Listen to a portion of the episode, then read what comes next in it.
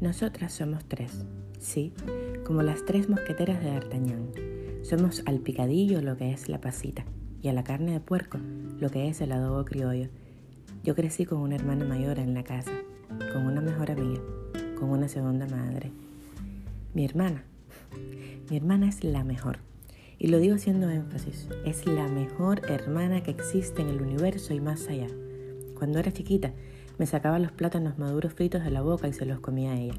Me sacaba de la cuna durante la madrugada en puntillas de pie y me llevaba a su camita para que la acompañara porque le tenía miedo a la oscuridad. Como a los tres, me montó en la parrilla una bicicleta china y así me hice la primera cicatriz para siempre de mi vida. Una tarde tuvo que correr y encerrarme en el baño porque se me partió la punta del lápiz mientras hacía una tarea de dibujo básico y dije pi. Solo dije pi y ella se levantó como una loca porque yo no podía decir malas palabras. Estando en 12 grados y estando mi hermana ya aquí, ya a 90 millas, mi mamá tuvo que esperar a que ella llamara un fin de semana para preguntarle si me dejaba ir a un campismo con la gente del aula. Yo tenía 18, mi hermano 28 y mi mamá, bueno, mi mamá era mi mamá y punto. Mi hermana no tenía zapatos de salir cuando tenía 18 Vivió la juventud en pleno periodo especial en La Habana y no aguantó estar becada porque era demasiado en aquel tiempo. Nos abrazamos muchas veces al dormir, las tres, porque dormíamos las tres juntas a pesar de que había más camas y más habitaciones. Ahí lleva ella orgullosa la cicatriz de la herida que le hice en una canilla con mi uña del dedo gordo, larga. Era larga. Era larga porque hasta en ese momento no me gustaba que me cortaran las uñas de los pies. Mi hermana se llama Mónica y cuando yo sea grande quiero ser como ella. Quiero ser como ella de burbuja en el viento.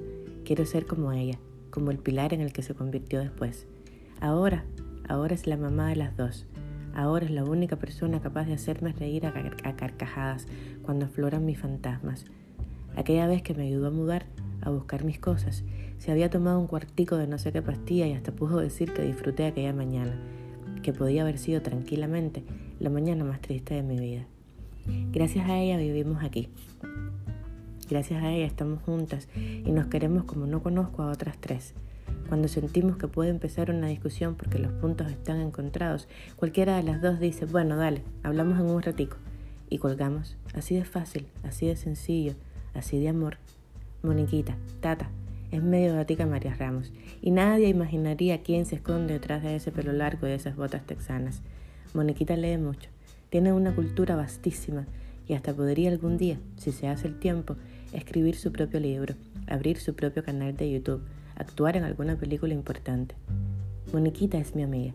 Esa es la que voy a cuidar hasta que ella nos recuerde quién soy y qué hago allí. Entonces le volveré a hacer el cuento de la Doris de Nemo y le hablaré en cetáceo. Cuando necesite un bastón, ahí voy a estar para ella cuando necesite una copa de vino blanco, una socia de tiendas, una pastilla para dormir o para reír de nuevo. Si ella se ríe de mi risa, yo reiré siempre para ella. Esto se lo debía hace tiempo, hace mucho tiempo, porque los relojeros regalan relojes y los escritores poemas. Tata hermosa de mi vida, yacusaidita de mi corazón, Estervina, Pancracia, está tu niña, tú me vas a volver loca a mí, normalmente. Te adoro y me quedo corta, chiquita.